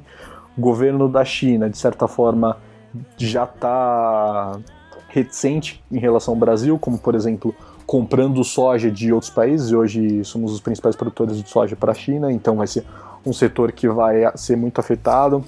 Hoje, o nosso principal governo é, que, que, a gente mantém a maior relação aqui na América do Sul, que é, que é a Argentina, por exemplo, que o Cezinha já falou, a gente também não tem uma boa relação política com eles, então se tratando de, de, de, economia externa também vai ser um momento bem estranho e conturbado para o Brasil, acredito eu. Ok, bom, é, ao falar de economia, vou falar de Paulo Guedes, então vou acabar xingando alguém por causa desse arrombado. Enfim, vamos lá. É, primeira questão, 2021, fim do auxílio emergencial. O que, que, a gente vai fazer com esses 40 milhões de invisíveis que o próprio governo falou, que são pessoas que não têm emprego, mas que não estão condição de, de serem assistidas pelo Bolsa Família, e o governo não tem nenhum plano, nenhum plano para realocar essas pessoas, não tem nenhum plano de, de, de, geração de empregos, a gente não tem a menor ideia do que fazer, a gente não, Paulo Guedes não tem a menor ideia, porque esse imbecil fica falando que vamos privatizar aquilo, vamos privatizar aquilo, que tem um trilhão de reais, que ele já desmentiu, ele mesmo falou, mas depois já desmentiu que não vai, que não tem, porque não, o, o governo federal não tem tantos ativos assim, por causa um estudo extremamente estúpido, extremamente mal feito, que ele acreditou, tá? É, eu lembro que o Paulo Guedes, no início do governo, o Bolsonaro falou na propaganda que o gás de, de cozinha ia cair pela metade, hoje está custando 90 reais, dependendo do lugar onde você tá, certo? É, a, gente, a gente não tem porra nenhuma, a gente não tem nada. O cenário é esse, a gente não tem nada, a gente tem nenhum plano. O Paulo Guedes veio falando em privatização. Privatizar o quê? Como? Quando? Tá certo? É, a gente. O caso que aconteceu na Amapá de ficar 20 dias sem energia elétrica, quem teve que salvar foi uma empresa pública que teve que consertar a cagada de uma empresa privada. Né? E uma matéria do jornal do Jornal Globo diz assim: apagão na Amapá dificulta a privatização da Eletrobras. Ah, que pena! Foda-se! Entendeu? E ele só fala nisso. Toda hora ele fala, não, vamos privatizar 5, 6 é, companhias. Ele não, ele não vai conseguir isso. Em vez de ele estar preocupado em desenvolver um plano de, de, de aceleração, um plano de crescimento, ele fica nessas picuinhas. O governo reduz a alíquota de, de, de, de importação de armas de fogo, de pistolas e de, de, de, de, de revólveres. Enquanto isso, ele aumenta a alíquota de imposto em cima de livros, diz que livro é coisa de artigo de luxo, artigo de elite. Entendeu? Então, a, esse é o nível de pensamento econômico que a gente tem no governo. E esqueçam se o Paulo Guedes vai cair. Ele não vai cair. Por dois motivos. Primeiro, porque o Bolsonaro depende do apoio dos liberais aqui de São Paulo, dos liberais dos Faria Alarmers, que apoiam ele, o empresariado apoia o Paulo Guedes. E segundo, ele não vai demitir o Paulo Guedes, e o Paulo Guedes não vai pedir para sair por questão de ego. Porque ele quer se mostrar melhor que os liberais noventistas é, viúvas da FHC, como Landau, Helena Landau e outros. Então, por questão de ego e por uma questão de votos, Bolsonaro não vai demitir esse cara, certo? Então a gente não sabe como vai ser, a gente não sabe como é que essa economia, porque o principal apoiador da agenda econômica do governo é o, é o Rodrigo Maia, que é outro bosta, me desculpem, mesmo que ele não compactue com, com a. Ah, ele é legalzinho porque não compactua com a agenda cultural do Bolsonaro. Dane-se, ele compactua com a agenda econômica que é tão nociva quanto a agenda dele. agenda, as outras agendas do Bolsonaro, que mata negros, que mata indígenas, que prejudica a preservação da floresta amazônica. Então, assim, é, dane-se, ele é, é, tá lá junto com o Bolsonaro e merece pro, pro inferno os três, se possível. Então a gente não tem nenhum plano, a gente tem, tem absolutamente nada, estamos fodidos na mão desses caras. Então, o meu cenário, assim, é total desespero. Assim, é, não vai ter emprego, não vai ter. Não tem nada, não tem planejamento. Não, assim, isso, isso é um absurdo, não tem planejamento.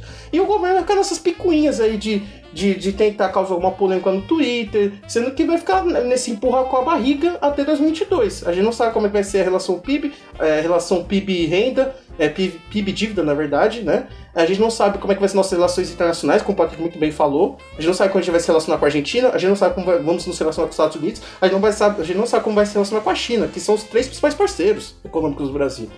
A gente não vê possibilidade de crescimento né, de exportação, porque o Brasil simplesmente é uma párea, é, é, estúpido. A gente, precisa, a gente prefere brigar por coisas idiotas que a gente que eles acreditam que estão defendendo o país de um comunismo que nunca existiu, nunca, tá? E, e vai continuar uma mata aí, empresários, é, militares, essa área toda aí, generais ganhando em cima da média e imagine o povo se ferrando. Inclusive a STF recentemente é, tornou válida a, a, a emenda do constitucional, a lei, que iguala os juízes, o que o, o, ministério, o ministro do STF ganha com o que o juiz ganha. Ou seja, o que o juiz estadual de São Paulo vai ganhar é o mesmo que o ministro do STF vai ganhar. Antes tinha um limite que é até 90,25%, agora é 100%. Quem vai sustentar isso? Quem vai sustentar as benesses dos juízes? Somos nós, é a economia.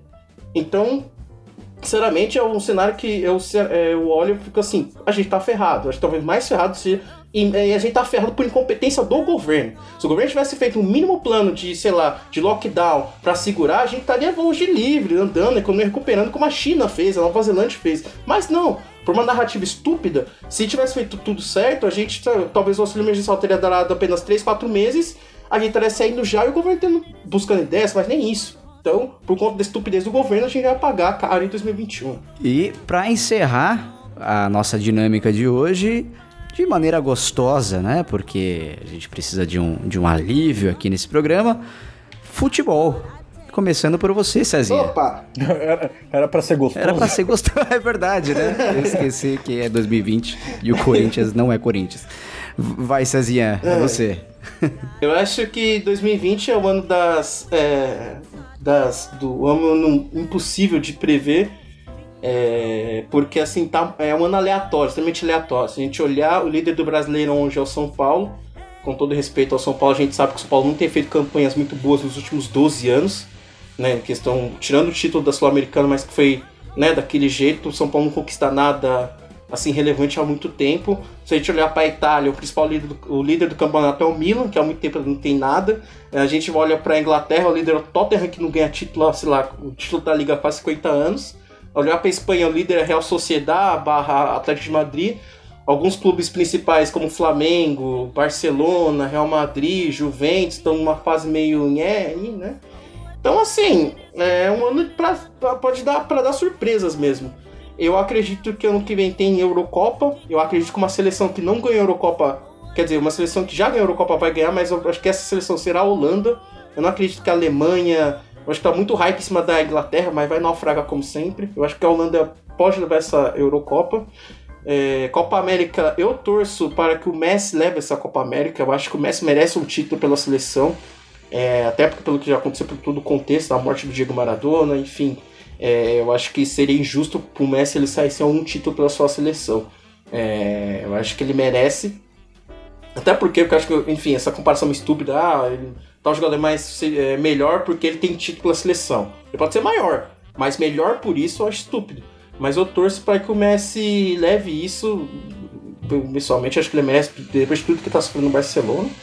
E assim, é, minha ideia é que vai ser surpresa mesmo. Talvez na Champions League não seja tanto, porque né, estão os mesmos de sempre. Mas é, se for fazer previsão, vai ser aleatório, cara. Sinceramente, acho que vai ficar por isso mesmo. não duvido que o São Paulo seja campeão, não duvido que o Milan seja campeão. Aliás, eu torço para que o Milan seja campeão. Mas eu acho que os, os de sempre que a gente vê ali vão dar uma desandada, porque é um ano extremamente único, né? Então, clubes que dependem muito de, da sua torcida, como Boca Juniors. Boca perdeu das últimas três, quatro partidas na La Bombonera, perdeu três, né? Sem torcida. O Corinthians está naquela draga. E eu falo, porra, se tivesse com torcida ali, seria diferente. Né? Flamengo também, mesma coisa. Então, clubes que dependem da torcida não estão se dando bem. Então, não tem aquele efeito do jogo fora, né? Da pressão da torcida. Então, assim, tá aberto para qualquer um ganhar. Bom, é... falando do time que eu torço, Corinthians, no caso, que é a projeção que eu consigo fazer.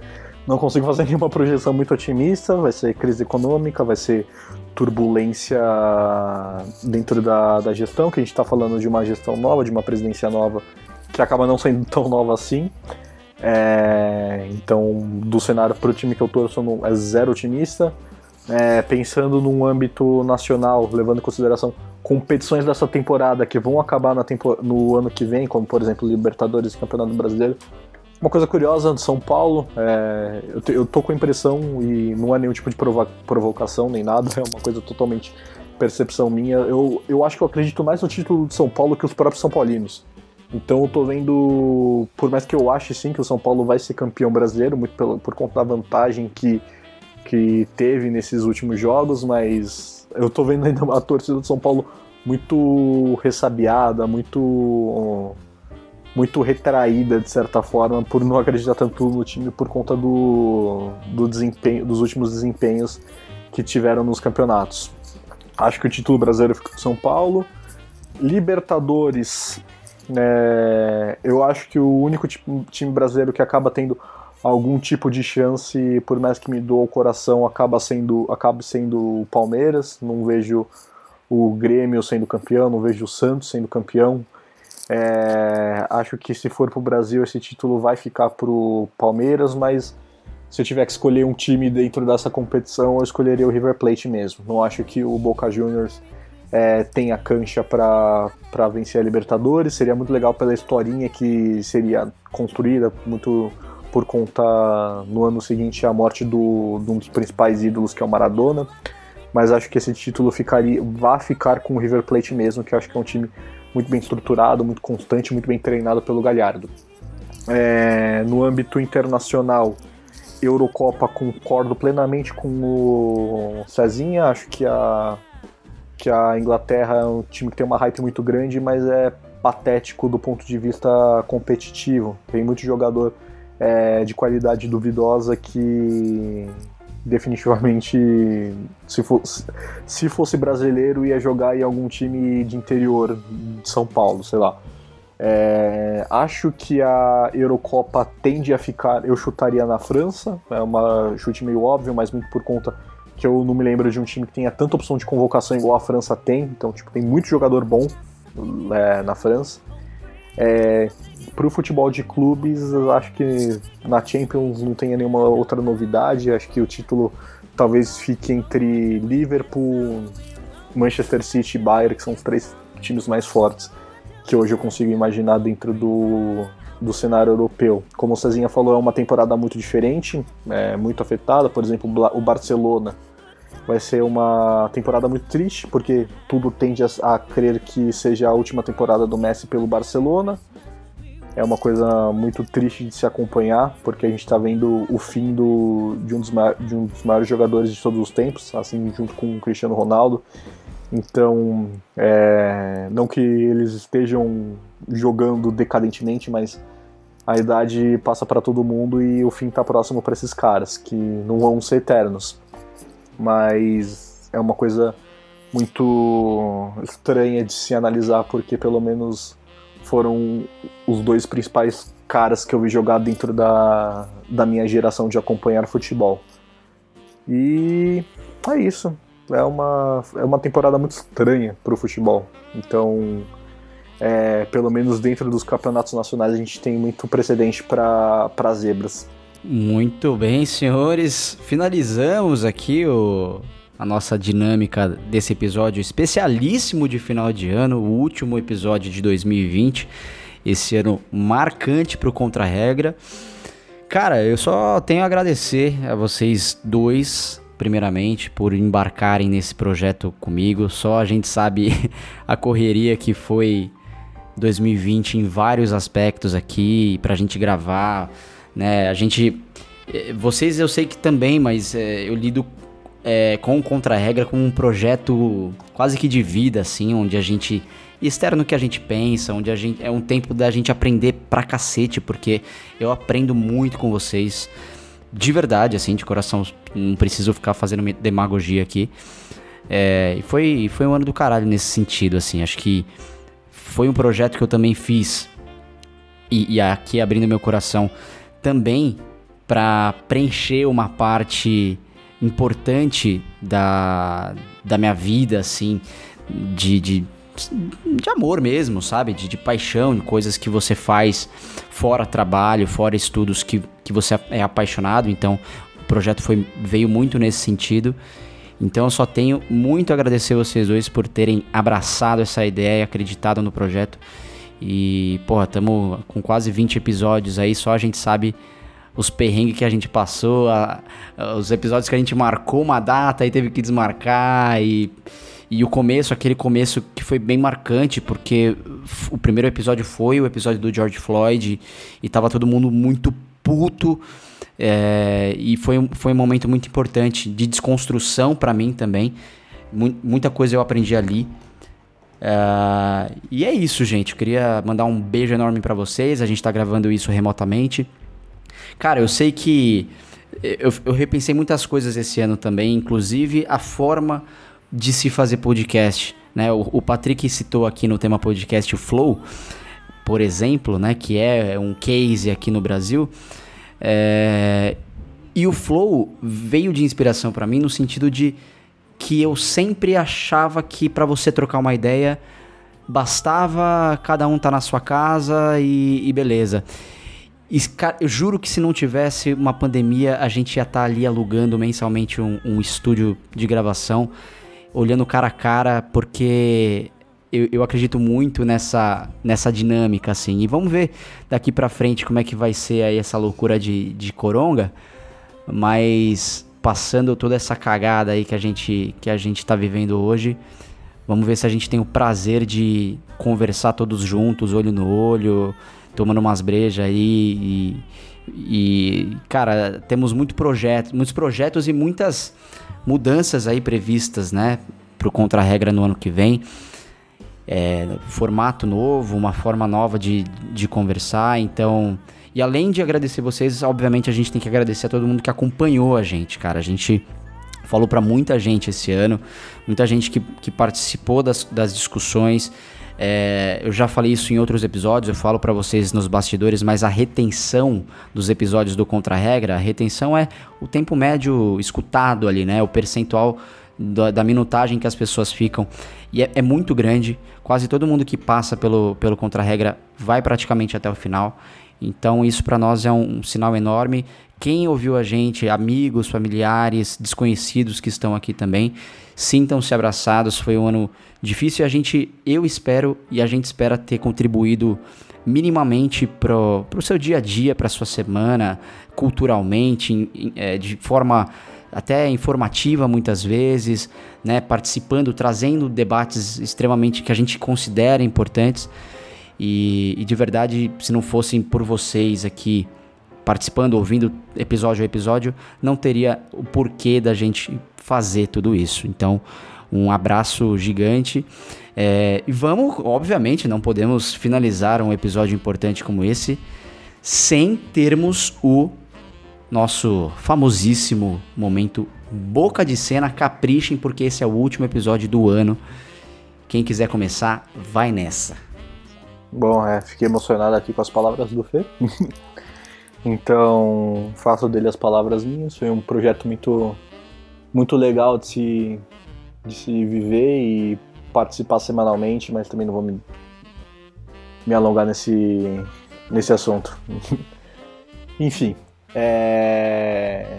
minha dica vai ficar uma dica bem leve, porque eu tô numa fase da minha vida que eu tô fugindo de coisas muito maçantes, então grande parte do, do tipo de entretenimento que eu tô que eu tenho feito são coisas mais leves. Então, quer dizer, uma não vai ser tão leve, mas o, a, a principal dica aqui no caso é um jogo de videogame que eu terminei recentemente, eu consegui terminar ele em uma semana, mesmo com trabalho, trabalhando todo dia até tarde e tudo mais, que é o Homem-Aranha Maio Morales, que é um filme, um filme, um jogo extremamente incrível, é um filme, é um jogo extremamente nostálgico para mim, por conta da cidade e tudo mais, que é uma cidade que eu tive a oportunidade de estar tá no ano passado e eu vou andando por cada ponto da, daquela cidade no jogo e me dá um sentimento de nostalgia muito grande. Fora que, não sei, é, é um jogo que eu tive a oportunidade de jogar a, a primeira versão dele e agora jogar de novo com o Miles Morales, que é um personagem extremamente carismático e um jogo muito bem feito, então uma narrativa muito bem feita, com mensagens muito importantes. Então foi um dos melhores jogos que eu tive a oportunidade de jogar esse ano. E o outro, que acaba sendo uma. um, um conteúdo que eu acabei lendo é, esses dias, muito mais por questão de trabalho, mas que eu acho bem legal. Acho que grande parte da nossa audiência acaba lidando com tecnologia e trabalha de repente na área de comunicação, de produtos e tudo mais que é um livro Hacking Growth, Hacking Growth, que basicamente é um livro sobre estratégias de crescimento de, de empresas através de análises, testes e tudo mais. É uma coisa muito técnica, talvez grande parte das pessoas não vão demonstrar o menor interesse por isso, mas pelo menos é, se você acaba trabalhando na parte na área de tecnologia e tudo mais, acaba sendo uma, uma experiência muito boa.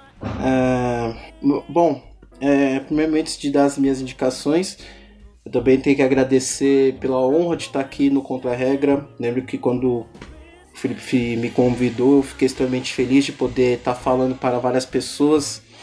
É, eu vi dos meus amigos e desconhecidos que gostaram do, do nosso programa, nossa descontração, é, nosso jeito de falar, sempre muito sinceros, é, né, nada forçado. Às vezes eu acabo me exaltando, eu acabo xingando. Mas é sempre no momento da emoção mesmo, né? Planejado, ah, vou xingar para dar mais audiência. Não, é realmente dependendo do assunto mesmo. E às vezes acaba expressando uma certa raiva com a nossa sociedade que está cada vez mais imbecilizada. É, se eu puder falar aqui de uma das, das três melhores coisas que me aconteceram nesse ano 2020, é, primeiramente ter começado a namorar esse ano, inclusive um beijo para Ingrid, que escutou todos os nossos programas, gosta muito de vocês. É, segunda coisa foi é, pegar minha carteira de advogado, OAB, concluir meu sonho, o sonho do meu pai, que não está mais entre nós, que era ter o seu filho formado numa faculdade pública, e o contra-regra. Né? Foi umas coisas, três coisas que me marcaram nesse 2020, três, três coisas que eu lembro que eu fico muito feliz. Então, sou muito grato a vocês pela oportunidade, obrigado Patrick e Felipe pelo convite, obrigado pela honra de ter, de até ter me dado a honra de ter feito o programa solo para falar sobre a Nigéria, os 60 anos, acho que como metade nigeriano, é, fiquei muito feliz de ter essa honra de poder falar do, dos pés dos meus pais, poder explicar que a Nigéria tem suas contradições, tem sua história, tem, tem algo que vai além do que a mídia tradicional fala. Então fico muito feliz de estar podendo falar sobre isso e espero que ano que vem, com certeza estaremos aqui ano que vem. Desejo sucesso a todos, desejo sucesso a todos vocês, todos os nossos ouvintes. Muito obrigado pela atenção, muito obrigado pelos, pelos elogios, pelas críticas, pelas sugestões.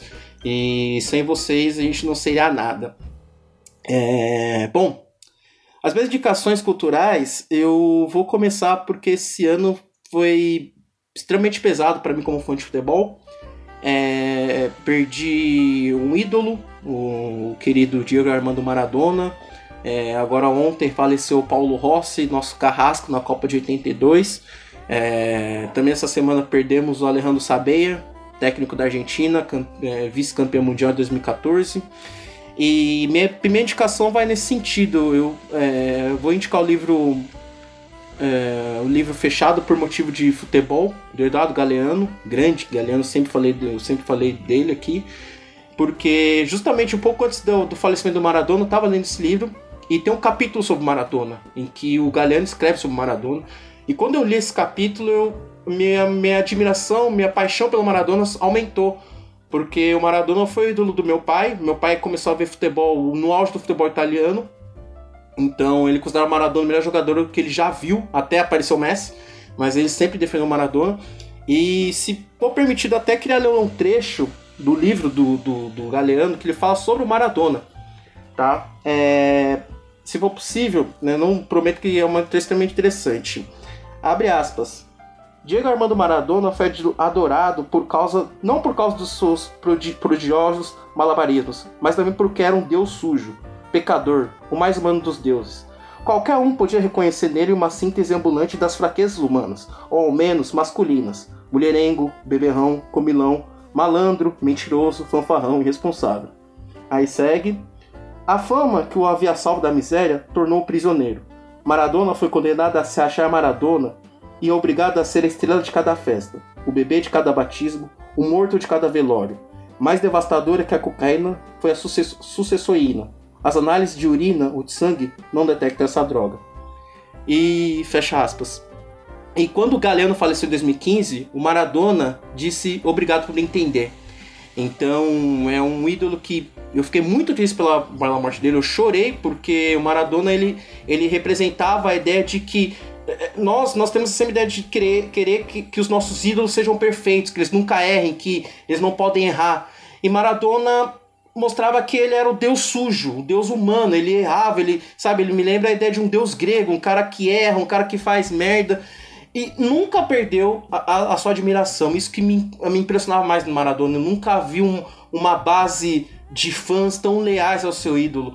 E o que o Maradona fez na Copa de 86, somente depois do contexto da Guerra das Malvinas contra a Inglaterra, é uma das melhores coisas que eu, como sul-americano, como latino-americano, eu fico feliz de lembrar. Que o Maradona deu a vitória contra a, a, a, a, Inglaterra no único cenário possível que a Argentina poderia ganhar da Inglaterra. A, a Argentina perde para a Inglaterra na economia, na política, na, na questão militar. Mas no único cenário possível, Maradona deu a vitória, uma, talvez uma das vitórias mais épicas de uma seleção sul-americana contra a europeia.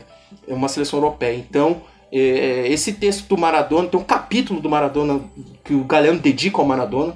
Então leia esse livro não só porque o Galeano para mim é um, um, dos poucos que consegue traduzir em palavras o que é torcer, o que é gostar de futebol de maneira clara. Eu acho que o livro dele é sensacional.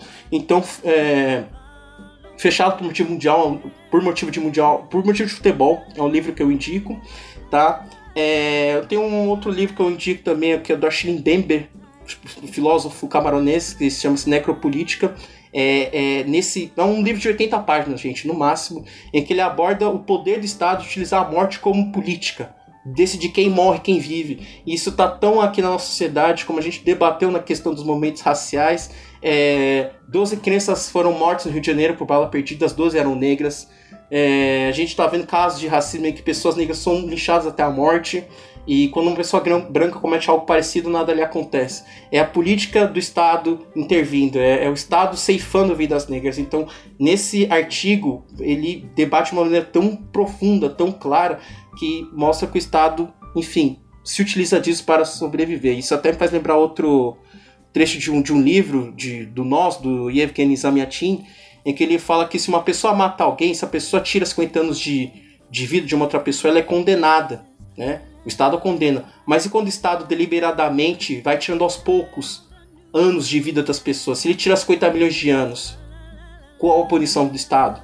Né? E por último, o falecimento do Sean Connery, também nesse ano, aos 90 anos, um grande ator. É, vou indicar de novo, já falei aqui, mas vou indicar de novo o nome da Rosa, o filme que ele faz uma atuação brilhante, sabe? É um dos atores que eu mais gostava, eu gostava do sotaque dele, eu achava incrível, um excelente ator.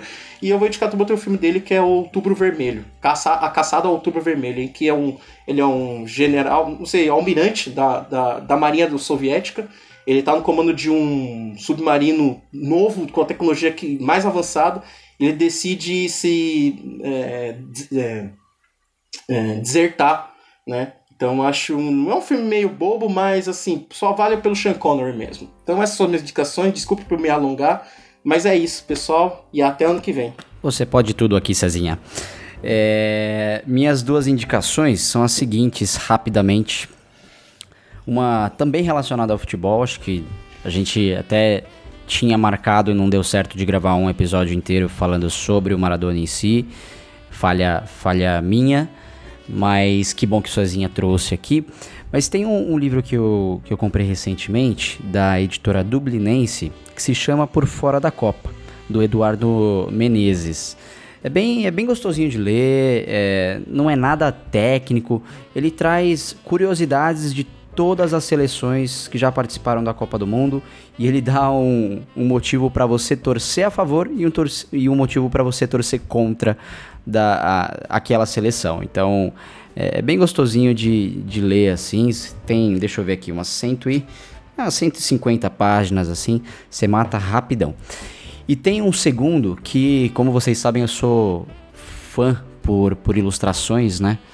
E, e eu tenho aqui, do meu outro lado, uma HQ que se chama Carolina. Ela é da Sirlene Barbosa e ilustrada pelo João Pinheiro, que é um, um dos mestres aí da, da HQ nacional.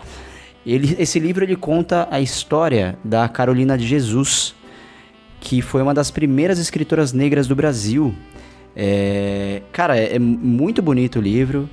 É, são ilustrações bem simples, também você mata rapidão, nada complexo, mostra um pouquinho do, da vida sofrida da Carolina, que é, é conhecida pelo, pela sua obra máxima, Quarto de Despejo. É, provavelmente vocês já ouviram falar. Cara, é, é, impressionante, porque ela, no meio de todas as adversidades da, de onde ela morava, né, na favela do Canindé, na zona norte de São Paulo, ela tinha o grande sonho de escrever. Então tudo ela anotava, ela queria ser poetisa, e até que um jornalista. Ah, eu vou contar a história, né, cacete? Então eu não posso falar. Eu comprei um livro e a história é muito bacana, é emocionante. Eu me, me emocionei com as ilustrações, porque para mim a ilustração ela dá. Eu que tenho dificuldade nessas histórias de, de imaginar as coisas, eu tenho muita dificuldade. A ilustração ela dá uma. É mais didático, né? É, vem mais mastigado pra gente nesse sentido. Então, recomendo bastante. Senhores, é isso. De novo, um beijo enorme para vocês. Queria agradecer novamente. Foi um prazer inenarrável estar presente com vocês há quase 20 episódios aqui, mais de uma hora e meia praticamente cada episódio, então sei lá quantas horas isso, isso dá na prática. Mas foi sensacional, cara. Só tenho a agradecer. Passem o Natal bem com suas famílias, em segurança. E ano que vem, Contra a Regra estará de volta com toda certeza. Tenho certeza, certeza disso. É, não sabemos como o formato, nem frequência, vocês sabem que a gente está no meio da, do furacão ainda. Mas, bom, esse, esse podcast continuará ativo apesar dos pesares. Senhores, um beijo enorme para vocês e até 2021. Ai meu Deus. Valeu, tamo junto, família. Tchau, tchau, gente. Boas festas. É nós.